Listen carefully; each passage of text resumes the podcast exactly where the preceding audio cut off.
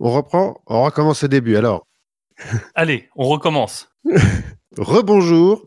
Vous écoutez bien La Confiture, je suis Sébastien, je suis avec Guillaume. Rebonjour à tout le monde. Ce soir, exceptionnellement, nous avons le plaisir d'avoir avec nous Fanny de Passion médiéviste. Bonjour, bonsoir, bon après-midi tout le monde.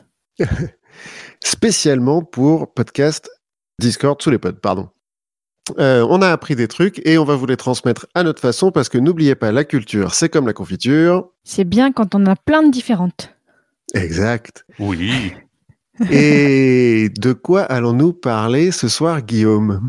Alors, ce soir, on va aller se balader du côté d'une communauté de patriotes grecs sur le mont Athos, donc des, des moines. Ensuite, on va continuer à se balader, on va voyager même, on va découvrir comment on voyage au Moyen Âge et pourquoi on voyage au, Moyen Âge. Et on finira par aborder la communauté du libre esprit. Tout un programme. C'est vraiment un chouette programme. on va apprendre plein de trucs. On va apprendre plein de trucs. Et c'est moi qui commence en vous parlant donc de la République monastique du mont Athos. Eh ben, vas-y, parle-nous des mousquetaires. Alors non, il n'y a pas de mousquetaires, hein, désolé, il y a des moines. Mais euh, petite introduction, ça fait quelques années euh, qu'il y a des certains intellectuels qui euh, s'insurgent, on va dire, contre les réunions féministes en non-mixité, hein, parce que quand on les écoute, ça va produire la Troisième Guerre mondiale, la chute de la civilisation ou le retour de l'Antéchrist. Tout à fait. Mais ils oublient un petit peu que les femmes ont été exclues de beaucoup de lieux de pouvoir pendant des millénaires, et que de temps en temps, cette euh, exclusion frise euh, l'absurdité. Ah bon? Oui, mais par exemple, à la République monastique du mont Athos. Alors, en grec, dans le texte, il paraît que euh, la traduction littérale, c'est État monastique autonome de la Sainte Montagne. Le mont Athos, la Sainte Montagne, quoi. Et eh ben, les femmes, dans cet endroit, sont totalement interdites depuis plus de 1000 ans. Et euh, on parle pas du nager dans un amphi de fac, hein. on parle d'une 336 km de la péninsule de Lactée, qui est au sud-est de la Macédoine grecque. On y arrive par la voie, non? Euh, On peut. En l'occurrence, il faut demander une autorisation pour venir, même si tu es un homme. Hein, parce que, attention, on rigole pas. Est-ce qu'il y a une euh, chaise pour vérifier? Pour vérifier. Et une chaise à trous comme le pape? On en parlera à la fin parce qu'ils ont un petit problème en ce moment. Ah. Euh, mais donc, cette péninsule, c'est une bande de terre de 50 km de long sur une dizaine de large. Hein. C'est pas grand-chose, mais bon, euh, dans la mer Égée. Mais alors, euh, pourquoi Comment hein? Pourquoi est-ce qu'on interdit les femmes à cet endroit-là? Tout commence au IVe siècle de notre ère, quand des ermites chrétiens viennent s'isoler sur la péninsule. En gros, l'Empire vient de se convertir au christianisme, donc les chrétiens peuvent pratiquer un peu comme ils veulent, et donc il y en a qui décident de devenir ermites. Parce que c'est marrant. C'est un choix de carrière. Voilà. Et c'est pas mal la péninsule là, parce qu'il n'y a rien. Il y a le mont Athos, euh, des montagnes et quelques communautés pastorales, mais bon, euh, ils sont pas gênants. Au 7e siècle, les ermites, qui sont de plus en plus nombreux, se sont regroupés en communautés monastiques. Et Constantin IV, qui est donc euh, empire euh, byzantin, hein, parce qu'on est au 7e siècle, Bon, lui, il est en train de se coltiner les attaques des Arabes au sud, euh, il a des incursions bulgares au nord, donc il a besoin de se mettre un peu bien avec l'Église dans son empire. Et entre autres euh, opérations, il va donner le territoire du mont Athos aux moines qui y sont. Bah, ça mange pas de pain, il n'y a rien. C'est ça, ça lui coûte pas très cher, effectivement, parce que y a des cailloux, il n'y a pas vraiment de ressources naturelles, euh, puis ça n'a pas d'importance stratégique, il n'y a pas de port, bon, ça sert à rien. Imagine, 500 ans plus tard, on trouve du pétrole. Ouais, je pense qu'ils ont cherché un petit peu. Il paraît qu'il y avait un peu de métal, euh, mais il y a longtemps, euh, dans l'Antiquité, ils ont tout enlevé, donc il n'y a plus rien. Bref, au Xe siècle, la dynastie macédonienne, qui règne sur l'Empire euh, byzantin, prend sur elle de protéger la péninsule contre les Arabes, qui sont de nouveau en train d'attaquer. bon, en même temps, ils viennent du coin, la dynastie macédonienne, donc on peut comprendre qu'ils protègent un petit peu le, le bled. Et en 963, Athanase l'Atonite, qui est. Euh, ouais, c'est ça. Euh, mais donc Athanase, c'est le fils d'un aristocrate euh, byzantin, et puis c'est l'ami de jeunesse de l'empereur Nicéphore II. Tu dois prendre hyper cher à l'école quand tu t'appelles Athanase. Bon, quand tu t'appelles Nicéphore. tu dois, tu dois gagner plein de points au Scrabble, je pense. Sûrement. bon, donc il est un peu connecté, Athanase, mais il décide de devenir moine et il va fonder sur le mont Athos, le monastère de la Grande Laure de l'Athos, qui est le premier des, gros monastères euh, du coin. Et en 971, Jean Ier, qui est le successeur de Nicéphore, va doter ce monastère d'une charte. C'est la première fois qu'il y a un monastère qui a une charte sur la... Ah, les chartes. C'est très Voilà. bien. Donc Très, très bien. pognon, donc euh, installation et interdiction aux bergères euh, du coin de venir. Parce qu'ils commencent à se plaindre un petit peu les moines que euh, les bergères, euh, elles sont là avec leurs moutons et tout, puis elles leur font de l'œil, euh, donc ça les déconcentre. Puis du coup, elles leur disent que c'est le bordel chez eux. euh, Voilà, elles veulent ranger, enfin, ça ça a plus du tout quoi. Bien sûr, tout à fait. alors que Ouais. eux, ils veulent juste être chez eux et jouer aux jeux vidéo, quoi. Voilà, tranquille. À partir de, de ce moment-là, on va fonder plein d'autres monastères. Euh, en un siècle, on va en fonder une quinzaine. Et euh, bon, comme on a un petit peu peur qu'il y ait des mecs qui viennent et puis des femmes qui, qui essayent de les, les perturber, Mmh. les monastères, c'est des châteaux forts en fait.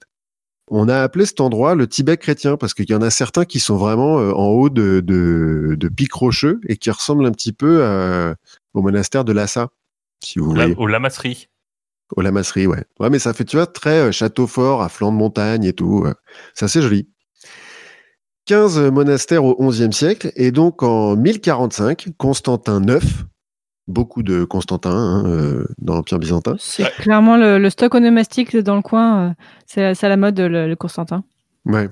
Je bah, quand il y en a un qui marche, euh, je comprends qu'on garde le même. hein. Non, mais ils sont pas mal, hein, Constantin IV et Constantin IX. Semblerait que ce soit des, des empereurs un peu efficaces. Euh, je sais pas les autres. Tu parles d'empereur byzantin Oui. Bah oui, bah, s'il y en a deux, trois qui sortent du panier, mais le reste, c'est un peu compliqué quand même. Oui, c'est vrai.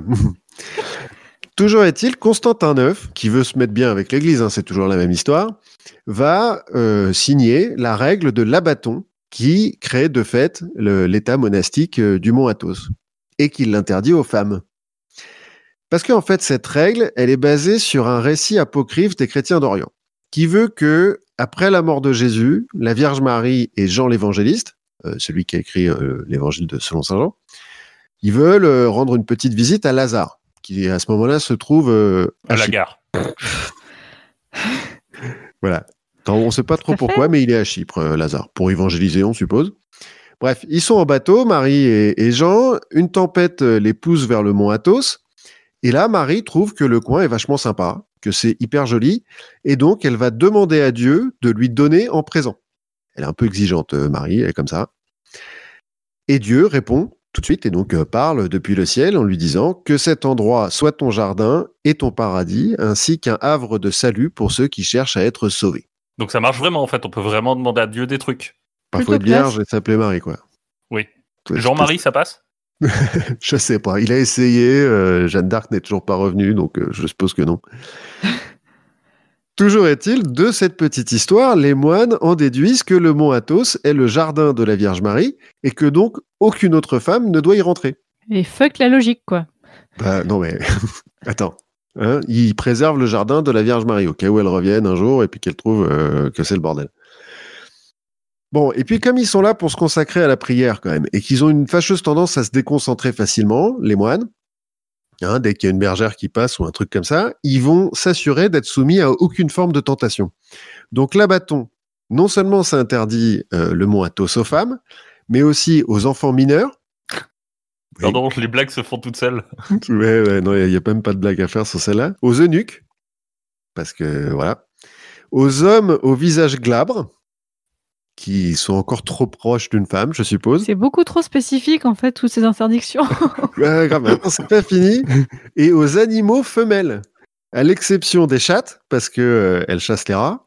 Il y a aussi une blague à faire quand même, mais bon, elle se fait toute seule. Et des poules, pour avoir des œufs. les, les gars s'ennuient, quoi. Les gars s'ennuient. Mais Je pense qu'il y a vraiment un- eu un concile à un moment de mecs qui se sont dit bon ok les mecs qu'est-ce qui vous excite? La chèvre, là, moi, je. Non. C'est trop. moi, le- moi les mecs au visage glabre je peux pas je vous jure je peux pas pour peu qu'il soit blond, euh, moi, ça me donne des chaleurs. Et donc, depuis 1045, les femmes ne peuvent pas y rentrer d'elles-mêmes. Une seule fois, une femme a été invitée en 1347. C'est Hélène, l'épouse de l'empereur Dusan, qui est empereur des Serbes et des Romains euh, à l'époque. Bon, il se trouve que euh, y a des pirates à côté, c'est un petit peu pour se protéger, mais euh, Dusan, euh, il est protecteur de, la péninsule là, et il a financé un autre monastère. Donc bon, allez, ok, Il peut venir avec sa femme. Mais à part ça, pendant jusqu'à la chute de l'Empire byzantin, pas de femmes. Et après, quand la Grèce passe sous contrôle ottoman, les Ottomans laissent le pouvoir un petit peu à l'Église orthodoxe. Donc, l'Église orthodoxe bah, perpétue le truc. La bâton reste en place. J'imagine quand, tu dois expliquer ça aux, tu sais, aux envahisseurs à chaque fois, genre, oui, alors eux, allez pas les voir. Et... Ils sont relous. on, fait comme s'ils n'existaient pas. Laissez-les dans leur coin. Bah, Juste envoyez pas de chèvres. Mais c'est vraiment un coin. Hein. Quand tu regardes sur la carte et tout, euh, la Macédoine, il y a trois petites euh, euh, péninsules qui, sortent et celle du haut, c'est vraiment le, bout du, du, monde à cet endroit-là. Donc l'Empire ottoman, alors, il y a une révolution en 1770, donc il y a des réfugiés. Donc là, les moines, ils disent bon, allez, d'accord, on va pas regarder si tous les réfugiés sont des hommes, vous pouvez rentrer, mais vous ressortez vite. 1821, hein. il y a une guerre d'indépendance en Grèce. Bon, d'accord, il y a de nouveau des réfugiés, donc on laisse venir quelques femmes, mais pas trop, hein, euh, faut pas exagérer. Mais toujours pas de euh, chèvres, en revanche. ah non, ah non, attends. les réfugiés, ils n'ont pas besoin de chèvres. Déjà, il y a des œufs à l'intérieur, donc euh, ils mangent des œufs. Après, la dictature des colonels. non, après, on a la Deuxième Guerre mondiale. Bon, pareil, il y a des réfugiés, puis il y a des résistants. Des résistantes aussi, donc allez, ok. Ça passe, mais juste pendant la guerre. Hein. après, vous partez c'est les seuls moments, ces quatre, euh, trois événements là, où euh, les moines ont dit bon, ok, vous pouvez. Il y a quelques femmes qui peuvent qui peuvent rentrer. Il y a un autre moment en 1924, Marthe Houlier et Hermine de Saussure, qui sont deux navigatrices françaises qui sont en train de traverser la mer Égée en voilier, euh, qui sont un peu historiennes aussi, qui sont poussées sur la péninsule par une tempête. On leur dit bon, vous pouvez passer dans la bibliothèque, mais surtout vous regardez rien d'autre. Faites pas gaffe aux chèvres, surtout.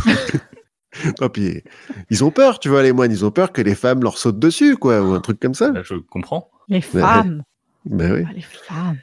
Et donc ça, c'est les seules euh, instances où des femmes ont eu le droit de rentrer. En 1929 et à la fin des années 30, tu as deux femmes qui euh, ont un peu joué à Nelly Bly, pour ceux qui écoutent tous les épisodes de la confiture. Donc, ils sont infiltrés en se déguisant en hommes. Il y a une Française, Maris Choisy, qui se serait même coupé les seins pour. Euh, hein? Ah oui, je suis, genre je suis déterminé quoi. Ouais, je j'ai pas trop pas que pour ça quand même. Pas, il paraît. Elle a écrit un livre qui s'appelle euh, Un mois chez les hommes, euh, dans lequel elle dit ça. Alors après. Ah ouais, en plus pour un mois quoi. C'est pas genre pour pour la vie quoi. Ah bah non, elle a vite compris que c'est un peu monotone quand même cette histoire. Et puis elle est journaliste, tu vois, elle veut elle veut écrire un truc après. Et à la fin des années 30, c'est Aliki Diplaraku, qui a été Miss Europe en 1930 et qui se dit allez, je vais tenter le truc. Ah ouais, donc là on met euh, plus niveau quoi. on, passe de la poule à Miss Europe quoi. Oui, mais déguisé en homme. Et euh, ça passe. Hein. Après, elle écrira un, article dans Time. Mais euh, les mecs, ils se sont rendus compte de rien. Et donc, les femmes sont toujours interdites. Même quand la Grèce est rentrée dans l'Union européenne, le, la République du Moatos, parce que maintenant c'est une république, qui alors c'est une république autonome qui appartient à la Grèce, mais qui paye pas d'impôts. Euh, ah, donc paradis fiscal. Ouais, super. Ouais, sauf qu'il faut être moine, quoi. C'est vaut mieux aller à Monaco quand même. Mais ils font pas partie de l'espace Schengen, par exemple. Et ils ont pas euh, eu l'idée d'y tourner des films, genre euh, Monastère pour hommes? Alors, il y a quelques rumeurs qui voudraient qu'il y ait un peu de tourisme homosexuel là-bas, parce que les moines, ils s'ennuient quand même un petit peu. Donc, euh, si vous voulez tenter le coup. Euh, Sous couverture. Sous couverture, oui. En 2003, le Parlement européen a voté une résolution en faveur de l'ouverture du mont Athos aux femmes. Euh, les moines, ils ont dit non, non, non, non. En 2008, il y a eu des manifs des mecs du coin à côté. Toujours pas. En 2013, il y a la dixième assemblée générale du Conseil œcuménique. 350 églises protestantes, anglicanes et orthodoxes euh, qui se réunissent euh, de temps en temps, qui euh, votent un truc, on met fin à toutes les discriminations, maintenant on accepte les femmes partout. Les moines, ils disent non, non, non, non, non, non, non. Vous peut-être, nous non. nous non. Et c'est là où ils vont avoir un problème, c'est qu'en 2017, le Parlement grec a autorisé le changement de sexe à l'état civil pour les personnes trans. Et du coup, les moines, ils ont peur parce qu'ils se disent mais attends euh, ça se trouve euh, on va avoir une ancienne femme qui va venir on sait plus euh, ils savent plus ils ont peur ça va faire comme les francs-maçons en fait ouais exactement Bon, en soi, on pourrait se dire qu'on s'en fout de cette péninsule, euh, que les femmes n'aient pas le droit d'y rentrer. Sauf que euh, depuis des siècles, là, euh, il n'y a pas que des moines, en fait. Il y a des, des personnages importants de l'Église orthodoxe qui y sont passés. Il y a un certain Grégoire Palamas, qui est un théologien du XIVe siècle. Bon, alors là, c'est comme de la théologie un peu pointue. Mais tu as aussi Saint Sava de Serbie, qui est le père de l'Église orthodoxe serbe. Lui, on peut croire que son action, elle a bien influencé des femmes dans le monde il y a un certain nombre de patriarches euh, orthodoxes qui passent par là. Donc, euh, dans cette espèce d'université euh, de l'Église orthodoxe, bah, il n'y a pas de femmes. Et on fait venir des patriarches qui portent bien leur nom, du coup. Ben ouais. Et voilà. Mais ça, les intellectuels, ils s'en foutent. Moi, je, je, propose qu'on envoie quelqu'un sous couverture. Euh, alors, pas moi. Parce moi, je propose qu'on les laisse entre mecs et qu'on. mais que. C'est ok, ces mecs veulent rester ensemble, mais qu'ils restent ensemble et on s'en fout. Enfin, il y a un moment. Après, c'est joli. Pense à hein, leur poule. Non, mais qu'ils restent ensemble et tant pis. Enfin, je comprends qu'on. Enfin qu'on veuille euh, essayer de respecter le truc et tout, mais, mais même, on voit, même au Tibet, ils ont ouvert. Enfin, il y a un moment. Euh, Oh, bah, mais qu'on les laisse ensemble, ces mecs, franchement. Ce qui est un peu dommage, c'est que dans, tous ces monastères-là, il y a plein de bibliothèques. Euh, les mecs, ça fait mille ans hein, qu'ils sont là-bas. Et qu'ils ont plein de textes anciens, d'icônes sacrées, euh, bon, de reliques. Ça, c'est peut-être un petit peu moins important. Mais les historiennes, du coup, ne peuvent pas y aller. Les deux seules qui ont pu y aller, c'est celles de 1924. Oui, là, pour l'étude des textes, effectivement, c'est un peu plus compliqué. Mais euh, enfin, sinon. ça doit être que du porno, en fait. Enfin non, mais je pense qu'effectivement, ils ont des textes un petit peu anciens et tout ça, mais franchement, euh, voilà, mais c'est. Alors on a une question dans le dans le chat. Est-ce qu'ils ont euh, est-ce qu'ils ont un fromage ou un truc comme ça ou une bière? Bah, Ils peuvent pas avoir de fromage puisqu'ils n'ont pas de femelles. Ils n'ont pas de vache, ils n'ont pas de chèvre, donc ils peuvent pas faire de fromage. oui, à un moment, ça devient difficile. Pas à moins qu'ils achètent de lait à l'extérieur, parce qu'ils font quand même du commerce avec. Euh, enfin, du commerce, ils achètent un peu des trucs à l'extérieur, mais. Peut-être des champignons.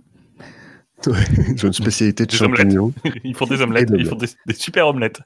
ok, bah c'était très intéressant en tout cas, quand même. Bah moi j'ai appris des trucs. Mm-hmm. Du coup, ensuite, euh, on voyage, c'est ça? J'ai bien compris? Oui.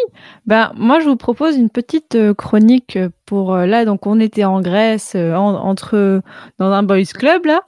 Eh bien, je vous propose déjà qu'on se replonge dans le Moyen Âge parce qu'avec avec toi déjà, on a fait un petit peu un voyage quasiment de l'Antiquité tardive jusqu'à de nos jours. Donc, je vous propose tous qu'on se replonge dans le Moyen Âge et nous allons un petit peu voyager donc euh, pour faire le lien jusqu'à ton sujet ensuite pour parler de la France.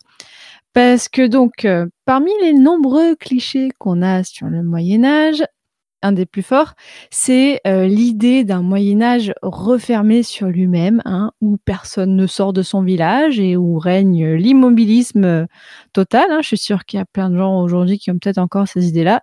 Eh bien non, parce que le Moyen Âge, euh, c'est pas l'Oklahoma, c'est ça? Voilà, globalement, c'est ça. Et euh, ça m'énerve quand on dit ah non non c'est Moyen Âge. Enfin quand quand il y a une situation quelque part qui est pourrie et on dit ah c'est comme Moyen Âge, mais j'ai envie de leur lancer des patates à ces gens. non, c'est pas ça. Parce que euh, dans Passion médiéviste et même donc euh, dans la vie en général, je fais tout pour lutter contre les clichés sur le Moyen Âge. Donc là aujourd'hui dans Discord sous les pods, dans la confiture, dans ce crossover incroyable, je vous propose de faire le lien entre vos deux chroniques de la Grèce au royaume de France, entre l'Occident et l'Orient, entre la terre et la mer, entre les chemins de tous les pays. Et non, je ne vais pas chanter du Enrico Macias, euh, mais c'était pas très loin. Entre les chèvres et les poules? C'est ça. Donc là, je vais vous parler de comment on voyage au Moyen Âge. Alors, euh, je dis tout de suite pour les gens dans le chat qui nous suivent en direct, je ne pourrai pas avoir la réponse à toutes vos questions. Euh, vous pouvez essayer de me poser des questions, mais je ne garantis pas d'avoir la réponse à tout. Je vous ai un petit peu euh, brossé un sujet un petit peu général de comment on voyage au Moyen Âge, qui voyage, pour aller où, pourquoi et comment. Et je vous propose à chaque fois des petits exemples euh, de, pour voilà, vous brosser un petit peu de tout ça. Donc, rentrons un petit peu dans le vif du sujet. En général, au Moyen Âge, et donc pour les gens qui ne le savent pas, et il n'y a pas de souci, là, Moyen Âge, je prends vraiment au sens très global, de l'année 500 à l'année 1500. Quand je fais des précisions, donc je, le ferai, mais voilà, on, va dire, je vais rester un petit peu général. Donc, au Moyen Âge, la plupart des gens voyagent à pied et les plus aisés ont des montures. Et il faut un petit peu bien se remettre dans le, contexte de l'époque, hein, parce que là, un kilomètre à pied, c'est long parce que euh, oui ça c'est ça. parce qu'en fait on, pense on peut penser que euh, l'empire romain avait fait des belles grandes routes bien pavées et tout ça mais en fait elles ont un petit peu cessé d'être entretenues pendant le haut Moyen Âge, donc pendant le début du Moyen Âge. Bon, alors on peut dire oui, on a un cheval, mais alors le cheval, il faut quand même dire que ça coûte, hein, ça coûte cher. Posséder un cheval, c'est quand même euh, un signe de richesse. Et, ensuite, un cheval, ça peut tomber malade et ça peut s'abîmer, ça peut avoir une. Donc voilà. Donc là, on n'est vraiment pas sur quelque chose de rapide. Hein. Au Moyen Âge, on est sur un temps long, euh, sachant que quand même à partir du XIe siècle. Alors, je vais faire des petits allers-retours de temps en temps. Euh, si et du coup, quand, tu, quand tu dis le cheval, on utilise d'autres animaux? Euh, il me semble qu'on utilise aussi bah, tout ce qui est, enfin les autres, euh, les autres équidés. On a tout ce qui est les mules, les, ânes et tout ça. il me semble que les bœufs, bah, pour tirer les, les, charrettes, il me semble aussi. Alors du coup, à partir du XIe siècle, ça commence un petit peu à se débloquer parce qu'on a des foires qui se développent et donc euh, les villes un petit peu s'améliorent. Ça, c'est, j'adore cette période du Moyen Âge quand les villes euh, évoluent. C'est un de je rêve de faire un épisode là-dessus sur. Euh, enfin bref, ça c'est encore un autre de mes kinks. mais donc oui, voilà. Sur, le développement de l'ANI et. Oui, le développement des villes. Enfin, j'adore. C'est un sujet passionnant. mais pour vous dire vraiment, jusqu'au XIe siècle, par exemple à Lyon, on devait passer le Rhône en barque il n'y avait pas de pont. Donc euh, c'est ah quand même euh, voilà là il y a eu il y a eu une progression au fur et à mesure. Mais donc ça veut dire qu'à cette époque, il faut quand même deux semaines pour faire environ 500 km à cheval. Donc pour vous dire, euh, si on veut faire un Paris-Lyon aller-retour, ça prend un mois. Et si tu veux, pour les, sur les rivières, à Budapest, ils attendaient que ça gèle pour traverser. Ah, et, eh ben. et donc, il y avait les deux armées qui se mettaient en face et puis qui attendaient que ça gèle. Euh, et donc là, voilà, pour vous dire déjà un petit peu comment on peut voyager euh, au Moyen Âge. Alors, qui sont aussi les personnes qui voyagent? Alors, par exemple, je vous donner voilà, plusieurs exemples. Au sein d'un royaume, on peut avoir euh, les agents du roi qui voyagent pour imposer son pouvoir. Et ça, on le voit, c'est à partir de la dynastie des Mérovingiens. Mmh et en fait, l'autorité, que ce soit celle du roi ou celle d'un seigneur local, elle doit souvent être réaffirmée sur son domaine et sur les gens euh, qu'il dirige. Euh, donc, euh, l'exercice du pouvoir implique des voyages fréquents. On doit souvent dire, au fait, rappelez-vous, c'est qui le chef Attention. Donc, le seigneur qui soit laïque ou religieux, hein, parce que bien sûr, on a aussi donc des seigneurs qui sont voilà les, évêques et tout ça qui ont des, territoires. Donc là, ou religieux. Ce seigneur, même qui soit donc le plus grand, le plus petit, il se déplace lui vous l'avez retenu à cheval parce que lui, c'est la classe. Et on a beaucoup en fait des documents et des archives aujourd'hui qui nous permettent d'en savoir un peu plus sur les conditions de voyage de ces grands. Alors euh, vraiment, il y a plein d'illustrations de manuscrits où on voit où c'est représenté. Alors par exemple, euh, et là je vous laisserai aller regarder, il y a hum, un manuscrit qui s'appelle Les Grandes Chroniques de France. C'est un manuscrit sur parchemin du XVe siècle qui est avec les enluminures de Jean Fouquet. Le manuscrit donc est conservé à la Bibliothèque nationale de France. On voit en fait l'arrivée de l'empereur Charles IV à Saint-Denis en 1377. C'est dommage, j'aurais pu préparer l'image pour la mettre dans le chat, mais c'est pas grave, vous irez voir.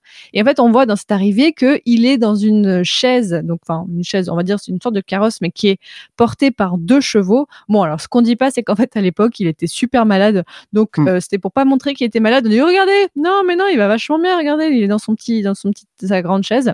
Quand ton donc, pouce il bouge, regardez. Bah c'est ça, non mais il, a, il était un peu malade en fait. Et donc, euh, adopter des conditions de voyage comme ça un peu prestigieuses, ça permet euh, d'appuyer la distance sociale, de se différencier du commun des mortels, qui est le commun des mortels, il est euh, obligé de marcher à pied et donc de se servir que de ses jambes. Mais voilà, les rois eux-mêmes sont très itinérants parce que, par exemple, le roi Philippe V le Long, Juste en 1319, juste l'année 1319, il a changé de domicile 81 fois.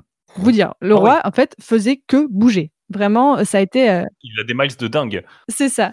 On bouge beaucoup. Mais euh, les voyages sont souvent un peu longs et difficiles, je vous l'ai dit, parce que les routes sont mal entretenues et souvent en terre battue. Alors, pourquoi est-ce qu'on voyage aussi? On a bien sûr les pèlerinages. Et oui, les pèlerinages, donc euh, là, c'est toutes sortes de personnes qui peuvent se lancer sur les routes. Parce que déjà, quand on se met en route, dans le cadre d'un pèlerinage, on change de statut social, on devient un étranger. D'ailleurs, dans les textes en latin, on, appelle, on les désigne sous peregrinus. Et là, vraiment, quand on a ce statut de pèlerin, on va changer, donc je vous dis, le statut social par rapport aux autres. Ça veut dire que quand on va arriver quelque part, si on est, parce que voilà, il y a toute une façon de s'habiller pour bien montrer qu'on est pèlerin, bien on va être accueilli différemment dans les villes et tout ça, parce qu'on est en pèlerinage. Et donc, on les un migrant, quoi. C'est ça, non, on n'est pas un migrant, on est, on est dans un pèlerinage, on a un but précis, et en plus c'est religieux, donc c'est encore plus cool. Donc, euh, les nobles et les princes, ils en profitent souvent pour un peu euh, changer leur quotidien. Ils abandonnent leur famille, ils vont découvrir le monde et ils vont mener une vie libre. Donc, euh, comme et vous l'avez retenu, ils sont rarement piétons, donc eux c'est plutôt tranquille pour se balader. On a des hommes et des femmes qui peuvent partir en pèlerinage, voire même ensemble. Hein. On voit des enluminures où on voit des hommes et des femmes voyager ensemble. Mais il y a aussi, alors ça par contre, c'est ce qui porte un peu préjudice. Il y a aussi les faux pèlerins. C'est un peu des gens qui se déguisent en pèlerins, mais qui en profitent pour faire du pillage. Mm. Et donc, ça fait que malheureusement, il y a une méfiance un peu croissante euh, à l'égard de cette communauté des pèlerins. Alors, la première destination pour les pèlerins occidentaux, euh, donc, ce sont les hauts lieux de la chrétienté. Bah oui, on n'oublie pas qu'au Moyen Âge, la religion, la religion chrétienne, bien sûr, mhm. et partout, en tout cas, je parle euh, bien sûr de l'Europe occidentale, hein, je suis centrée là-dessus. Donc, quand on va voyager, on va voyager vers les hauts lieux de la chrétienté, et on a bien sûr, euh, alors je vous donne quelques exemples, les plus gros exemples, on a Rome, hein, paf, Rome. Mhm au début du Moyen Âge, enfin à partir du début du Moyen Âge et à partir du moment où aussi le pape commence à prendre du pouvoir, parce que n'est pas le cas, hein, par exemple euh, sous les Mérovingiens au, Moyen Âge, clairement le pape on s'en foutait un peu. Hmm. C'est au bout d'un moment qu'il commence à asseoir son pouvoir et tout ça. Donc Rome devient un lieu de pèlerinage important. Euh, c'est on fait la visite des reliques, des martyrs. On a bien sûr Jérusalem. Bon Jérusalem. on fait la route du Rhum en fait. C'est ça. Jérusalem, bien sûr, c'est en fonction du contexte des croisades, hein, parce que si le passage est ouvert ou non. Et bien sûr, on a Saint-Jacques de Compostelle, qui est ouvert à partir du 9e siècle, le chemin de Saint-Jacques de Compostelle. Et ça devient le pèlerinage à faire entre le 11e et le 13e. Et euh, voilà, c'est vraiment euh, the place to be. On a donc. Euh, c'est le plus facile aussi, parce qu'il y a moins de guerre quand même dans ce coin. Oui, bon, t'as quand même, il y a quand même les Pyrénées. Enfin, il y a, quand même pas mal de chemin à faire, quoi. Mais donc, qui est-ce qui voyage aussi? On a les évêques qui font la tournée de leur diocèse, donc un petit peu comme je disais tout à l'heure sur le pouvoir. On a bien sûr les marchands pour leur travail. On a les nobles qui vont voyager de tournoi en tournoi, par exemple, au XIe et XIIIe siècle, même si au bout d'un moment, ça va être un peu interdit. Euh, hmm. là, je vous, si je vous renvoie vers mon épisode sur les tournois de chevalerie. Euh, bien sûr, on a les messagers de toutes sortes. Et là, je vous renvoie euh, encore une fois vers l'épisode 5 de Passion médiéviste, où j'avais fait un épisode sur les messagers de guerre au Moyen Âge, comment ils faisaient pour passer leur message. J'ai écrit beaucoup plus de choses que ce que je n'ai le temps de le dire, mais je vais quand même vous parler de quelque chose qui est intéressant, euh, le cas des gens du voyage au Moyen Âge, parce qu'en fait, ces communautés en Occident, c'est pas du tout nouvelle. On a l'impression, enfin, il y a quelques années, on en avait pas mal entendu parler en France, et on en entend encore souvent parler, mais vraiment, ces communautés de gens du voyage, c'est pas nouveau, parce que les premières communautés du voyage sont attestées dans certaines chroniques allemandes dès le début du 15e siècle, donc 1400 quelques. On pense aujourd'hui, on peut remonter leurs origines au nord-ouest du monde indien. On a même euh, des groupes qui proviendraient peut-être du Pakistan et qui auraient, enfin, qui auraient quitté, euh, enfin, qui auraient quitté le, Pakistan quelques siècles avant leurs premières apparitions en Occident. À pied, ça fait long. Hein. Et bah ouais, voilà. Et bah, on a vu tout à l'heure, hein, on n'oublie pas que c'est un mois et demi pour faire, enfin un mois pour faire euh, Lyon-Paris aller-retour. Mmh. Et au cours du XIIIe siècle, on a plusieurs groupes indépendants les uns des autres qui sont mentionnés en Perse, où ils semblent avoir séjourné assez longtemps. Et après, on les a retrouvés en Arménie au début du XIVe siècle, ainsi que dans l'Empire byzantin. Donc, vous voyez, en fait, euh, on peut voyager. Donc, bien sûr, j'ai pas encore, j'ai pas eu le temps, et peut-être pour une prochaine fois, parler de la mer, parce que la mer, on y voyage, hein, que ce soit pour les croisades euh, ou voilà. Mais on s'y risque. la, mer, on en a quand même un peu peur et on a les redouter parce que on s'y risque peu et bien sûr, on s'y risque pas en mauvaise saison parce qu'on a, on a déjà vu que, euh, par exemple, ah, bien sûr, j'ai oublié son nom, mais il y a des rois qui ont repoussé, un, roi français qui avait repoussé une invasion de l'Angleterre à cause du mauvais temps, parce que ah, là, on va mourir. Par contre, euh, ceux qu'on a appelés les Vikings, hein, eux, ils ont une vraie culture nautique et ils ont exploré l'Europe à partir du 9e siècle. Et euh, pour finir un petit peu, pour vous dire, les cartes qui sont faites au Moyen Âge donnent vraiment un aperçu de la vision du monde qu'on a à l'époque. Et euh, si vous, avez la chance, enfin si vous pouvez, si vous voulez, je pourrais vous en donner. Mais les récits de voyage, c'est vraiment des sources très précieuses au Moyen Âge pour avoir un petit peu une idée de comment les gens voyageaient au Moyen Âge. Donc euh, j'espère que ça vous a plu et que vous avez appris des choses. Et du coup, Oui. les croisades, c'est du voyage? Ou, Euh, c'est plutôt pour le business et donc. euh, Bah, il y a de tout, hein. Il y a de tout et euh, vraiment. Et là, j'ai, euh, il y a aussi dans les récits de voyage, on a aussi pas mal de récits. donc là, j'ai parlé que du point de vue occidental, mais du point de vue d'Orient en fait. Par exemple, des géographes musulmans qui sont venus en Espagne pendant à l'Andalous et tout ça, qui racontent leur voyage. Et, et oui, voilà. Donc j'espère que ça vous a un petit peu intéressé. Il y a une question dans, dans le chat juste parce Oui. que elle me paraît plus intéressante que juste le- la blague. Euh, est-ce qu'on ramène des souvenirs de ces Mais voyages? oui, il y a vraiment pas mal de souvenirs. euh, notamment, je parlais de quand je parlais de Saint-Jacques-de-Compostelle, et on ramène bah, la, la, la coquille Saint-Jacques. Et même, ça va devenir un des symboles euh, des, des pèlerins qui vont Ah, à pour faire des Saint-Jacques-de-Compostelle. cendriers oui, c'est ça.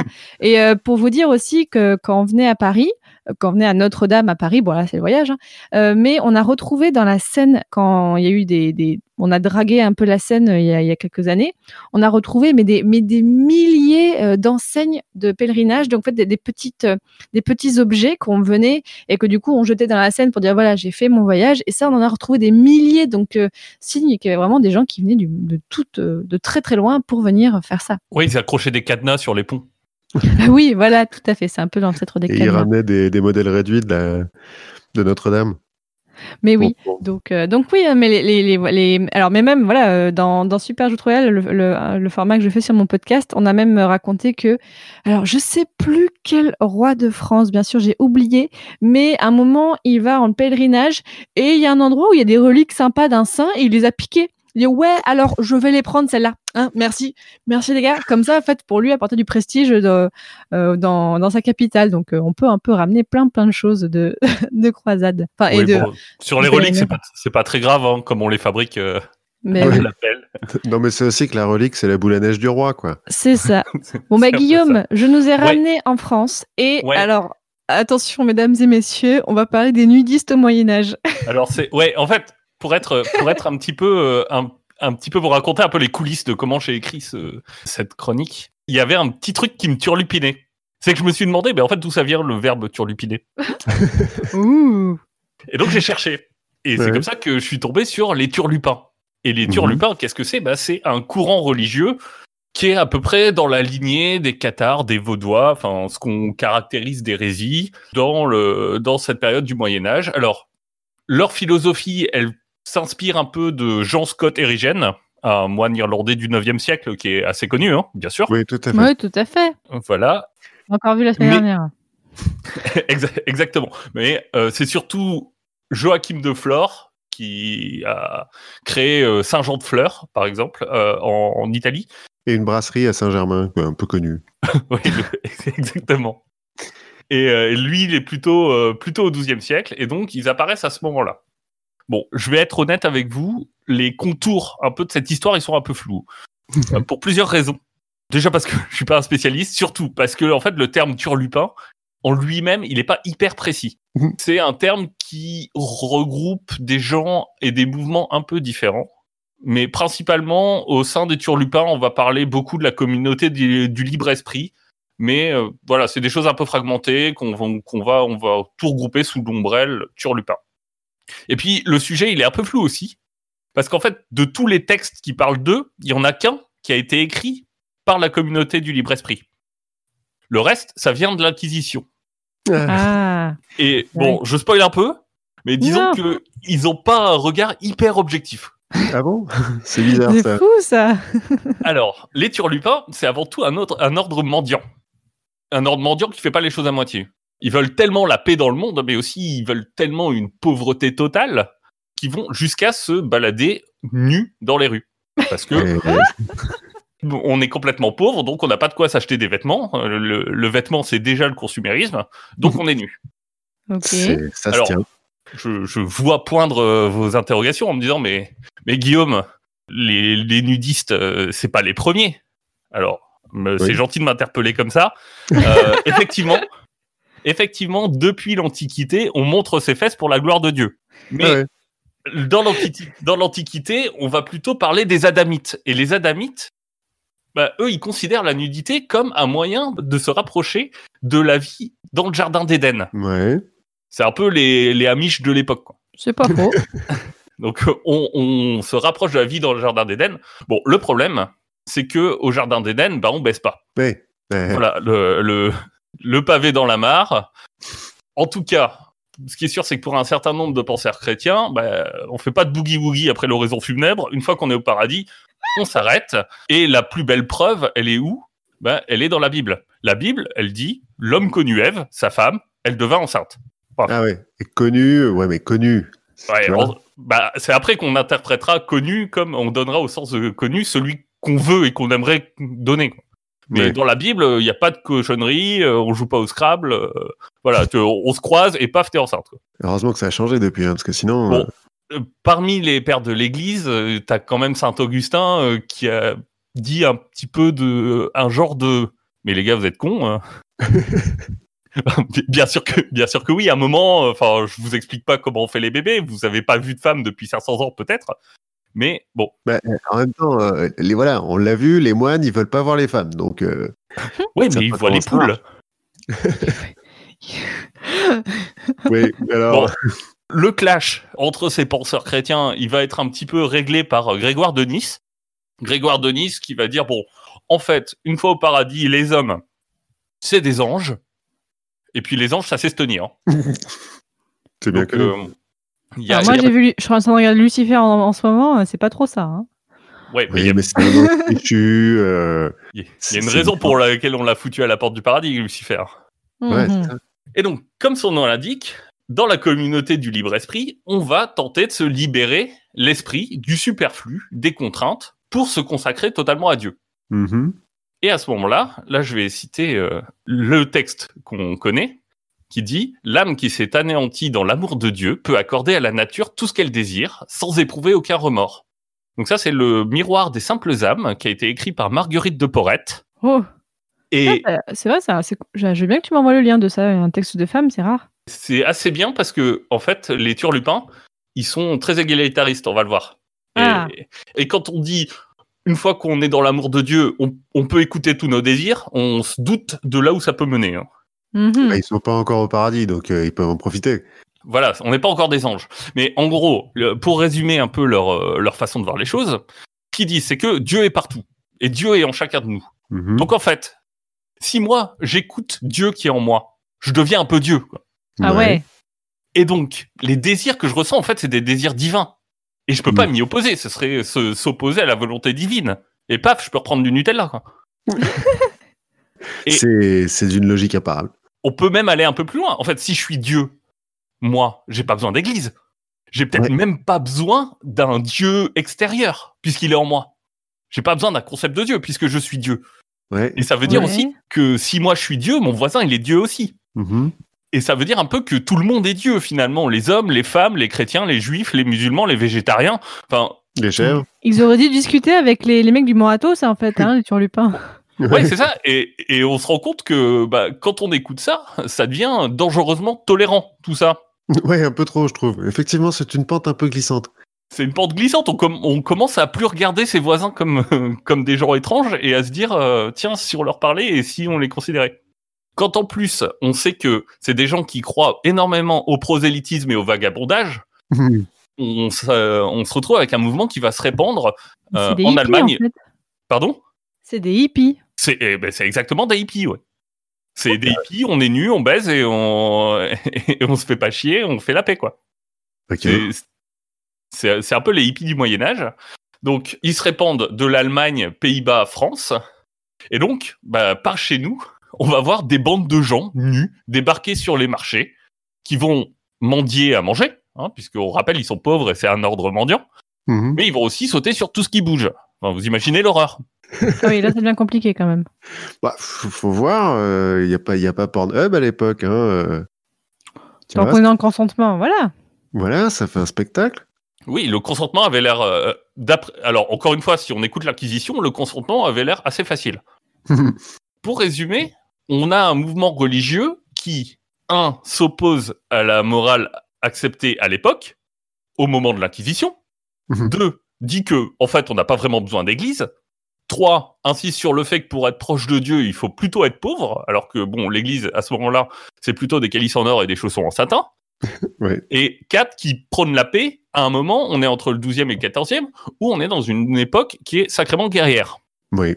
Du coup, il faut pas vraiment s'étonner si l'Église va remettre un petit peu d'ordre dans tout ça. Ouais, mais ils sont rabat-joie, euh, les inquisiteurs. La première condamnation de l'Église, c'est 1204. Le premier brûlé, 1209. Ils ont pas perdu de temps, les gars. voilà, non, on, on, on y va franco. La, rép- la répression va augmenter, va aller crescendo, va devenir de plus en plus sévère. Notre amie euh, Marguerite de Porrette, qui a écrit Le miroir des simples âmes, bah, 1310, hop, bûcher. Et en 1317, on va même interdire leur formule qui est du pain pour l'amour de Dieu. La- leur formule euh, pour mendier. Genre, t'as plus le droit de dire ça. Non, la formule est interdite par l'Église. Sinon, hop, Sinon- bûcher, bûcher, quoi. Ok. J'ai l'impression que c'est le prêtre dans, dans Camelot. Hop, bûcher, non, moindre truc, non, bûcher, bûcher, bûcher. C'est ça, You said Jehovah. En France, l'apogée du mouvement va être porté par euh, encore une femme qui s'appelle Jeanne d'Aubenton Yes. et qui est mentionnée dans les chroniques euh, dès 1357. Donc on est vraiment euh, guerre de cent ans. Bon, on la brûle en 1372. euh, Ah, après avoir. Euh, Oui, euh, bon, après, euh, on a juste avant torturé son mari, dont on a mis le corps dans un tonneau. Alors, j'ai pas vraiment compris pourquoi, mais euh, voilà, c'est l'Inquisition, on a l'équipe. On laisse les gens imaginer. Voilà. Euh, à partir de là, le, le mouvement va s'étioler, on va commencer à se rhabiller un peu, euh, mais on va rester dans la misère. Apparemment, euh, à l'époque, enfant de Turlupin, c'est une insulte. Donc, euh, voilà, fils de Turlupin, enfin, c'est un peu tombé en désuétude, malheureusement. Et Non, du mais côté. à, à utiliser chez vous, clairement.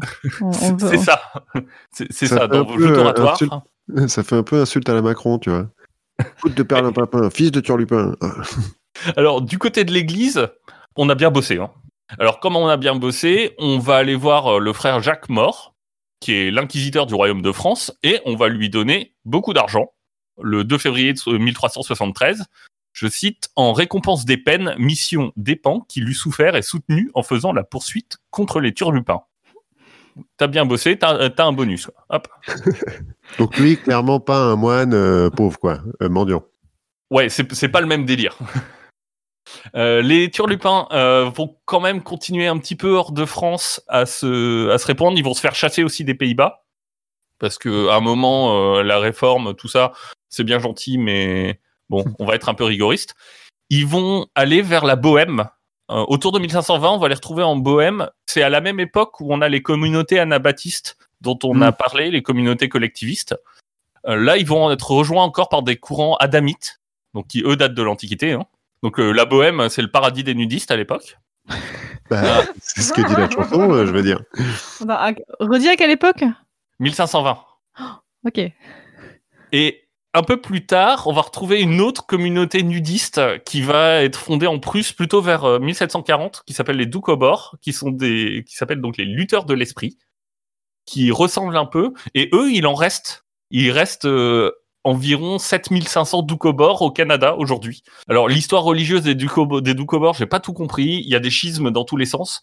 Donc euh, si ça vous intéresse, renseignez-vous. Si ça vous intéresse, euh, j'ai compris. Alors j'ai pas eu le temps de voir le film, mais je crois qu'en 82, on a fait un film qui leur était consacré. Enfin, en tout cas, j'ai trouvé un film qui s'appelle Mon curé chez les nudistes. Donc, ça, ça a sûrement euh, quelque chose à voir. Ça doit être ça. Ils ont quand même choisi des, des régions où il fait un peu froid pour se balader à poil. Bon, la Bohème en été, c'est bien. Ouais, bon, Ouais, enfin, le bon, Canada, euh, le Canada, il, ouais, ça, le Canada, les Pays-Bas, c'est pas non plus, euh, c'est pas le Cap d'Agde, quoi. oui, c'est vrai. Hmm. Euh, après, euh, de toute façon, quand t'es dans l'amour de Dieu, il y a rien qui peut t'arriver. On C'est est vrai. d'accord. Bah oui, forcément. Alors du coup, pour revenir à notre question là, la vraie question centrale, le- l'étymologie. Pourquoi est-ce qu'on parle de turlupin? Ben Mhm. c'est a priori parce que il vagabondait là où on trouvait des loups. En plus. Pardon? Bah oui, parce que dans Turlupin, il y a Lupin. Ah, ouh. Donc non seulement ils, ils prennent des, des régions où il fait froid, mais en plus il y a des loups et ils sont à poil. Eh ben, il y, a- il y a un moment, il faut assumer. Hein. C'est pas faux. Mais peut-être que le loup s'est dit ah non c'est bon celui-là il est à poil, on va pas le bouffer. Celui- Celui-là, il a vraiment l'air trop bizarre. Et donc, bah, grâce à la confiture et, et grâce à, à Podcastéo, la prochaine fois que vous serez dans un salon et que vous entendrez parler du verbe turlupiner, bah, vous pourrez répondre avec confiance. Eh, moi, je sais d'où ça vient. Ça vient d'Henri Legrand, qui est un acteur de farce du XVIIIe siècle et qui avait pour surnom euh, sur scène Turlupin. Et donc rien à voir avec euh, les nudistes là. Rien à voir. Alors peut-être que peut-être qu'Henri Legrand a choisi son nom de scène en faisant référence à ça, mais euh, mais on est 400 ans plus tard. Et euh, le grand, parce que c'est peut-être ça en fait, c'est peut-être qu'il était un peu nudiste et le grand c'est une référence à son anatomie. euh. Je- Mais surtout sais- maintenant, vous allez pouvoir placer en soirée que, tu sais, euh, au 15e siècle, à la Bohème, c'était vraiment the place to be pour être nudiste. Hein. C'est ça. Et Ça, euh, il fallait faire gaffe à pas se faire sauter dessus quand tu faisais ton marché. quoi. Et donc Henri Legrand, il avait aussi le, le nom de scène de Belleville quand il faisait des scènes sérieuses. Ah D'accord. d'accord, donc euh, Henri Legrand c'est quand il fait du stand-up et euh, Belleville c'est quand il C'est joue. ça. Marie. Turlu- Turlupin, c'est que- c'est quand il est sur euh, quand il fait son stand-up exactement. Eh ben bravo, c'était super intéressant. J'ai Mhm. appris plein de choses.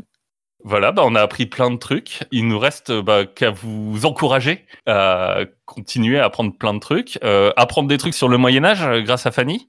Oui, ben oui, je de bah, retrouvez-moi dans, dans mon podcast euh, Passion médiéviste. Alors j'ai aucune idée de quand de quand est-ce que va sortir cet épisode les garçons à votre avis? Vous savez ou pas Euh, encore? Je Euh, pense a priori vendredi prochain.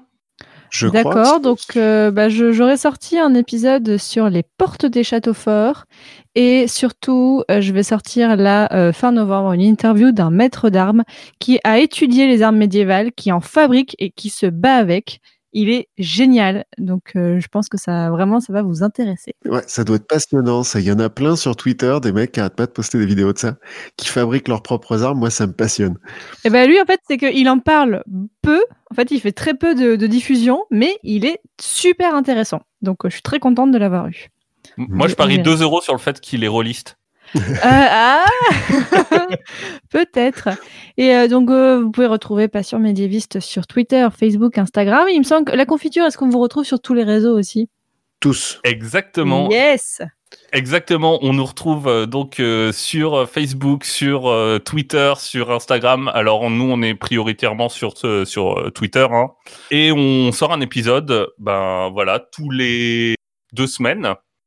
Et Généralement. on essaye à chaque fois d'apprendre des trucs. Voilà. Et on Et est et- il me semblait, il me semble juste avant de partir, que vous faites partie Ouais. d'un super label, non C'est ça? Exactement, exactement. On fait partie du label Podcut, un autre label où on a plein de gens qui partagent des passions très éclectiques et donc euh, vous pouvez apprendre plein de trucs sur euh, des auteurs euh, qui font peur, euh, sur euh, la bière, sur le vin, sur le whisky. euh, il me semble qu'on va en parler bientôt et euh, sur euh, voilà sur, sur, les, Corée, sur plein de sur passions. euh, le Mais. Moyen-Orient. Et moi, je fais aussi dans chez Podcut, j'ai un podcast qui s'appelle Multimorphose qui change de forme et de sujet à chaque épisode. Donc, euh, si un jour vous voulez faire un petit crossover aussi avec Multimorphose, un truc qui est totalement foufou, euh, n'hésitez pas. Et on en parle sur Discord parce qu'on est aussi sur Discord. On est sur Ah. tellement de trucs que je m'y perds. Merci, merci, Merci. beaucoup. Merci à vous.